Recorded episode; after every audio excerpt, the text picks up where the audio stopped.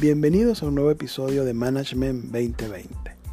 Seguimos con el tema del cambio organizacional y esta vez vamos a hablar acerca de lo que es la complejidad organizacional. Ella se refiere a factores internos de la organización y se divide en dos, la complejidad relacional y la complejidad cognitiva. La complejidad relacional viene dada por la cantidad de elementos y de relaciones que conforman una organización y la cognitiva viene dada por cómo se entiende el diseño organizacional y la naturaleza del trabajo que se hace. Manejar estas dos variables nos va a dar la posibilidad de tener un conocimiento adecuado para poder tomar decisiones. A manera de ejemplo, mientras más sean los elementos que conforman una organización, es decir, más departamentos tenga, más áreas funcionales tenga y mayores relaciones tenga, mucho mayor va a ser su complejidad relacional. Normalmente vamos a ver este tipo de complejidad en organizaciones formales o burocráticas.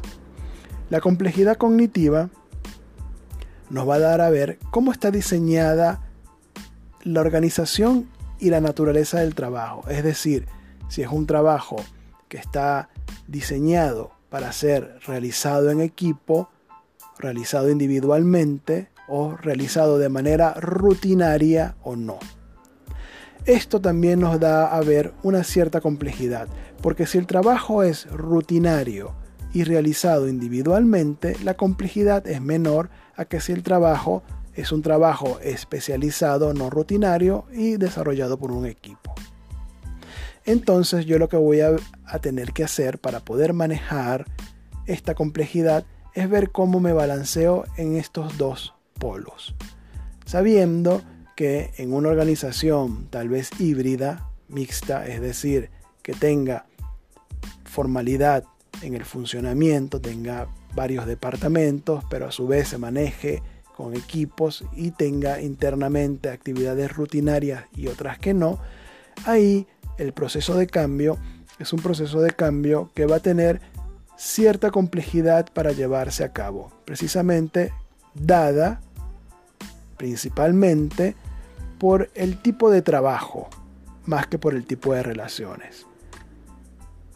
Lo que sucede contrariamente, una organización netamente burocrática, la complejidad la voy a tener precisamente por la cantidad de componentes internos que tenga esa organización y no por el tipo de trabajo que se realiza. Esto me va a permitir saber cómo tengo yo que enfocar un proceso de cambio. Hasta el próximo post.